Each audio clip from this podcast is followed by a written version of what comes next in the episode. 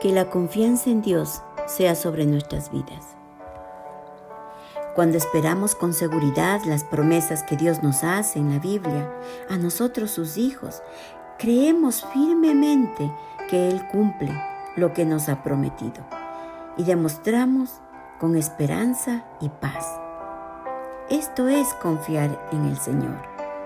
En Jeremías 17 del 7 al 8 dice, Bendito el varón que confía en Jehová y cuya confianza es Jehová, porque será como el árbol plantado junto a las aguas, que junto a la corriente echará sus raíces y no verá cuando viene el calor, sino que su hoja estará verde y en el año de sequía no se fatigará ni dejará de dar fruto.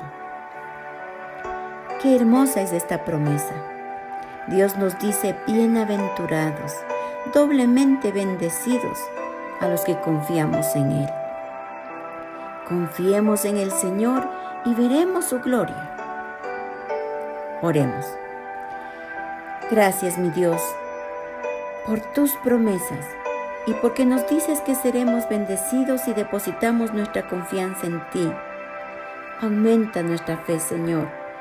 Perdónanos porque ha habido momentos en que no hemos confiado en tus promesas.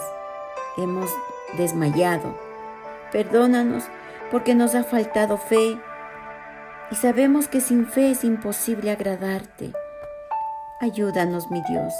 Aumenta la fe en nuestras vidas y pon hambre y sed de conocerte más a través de la Biblia.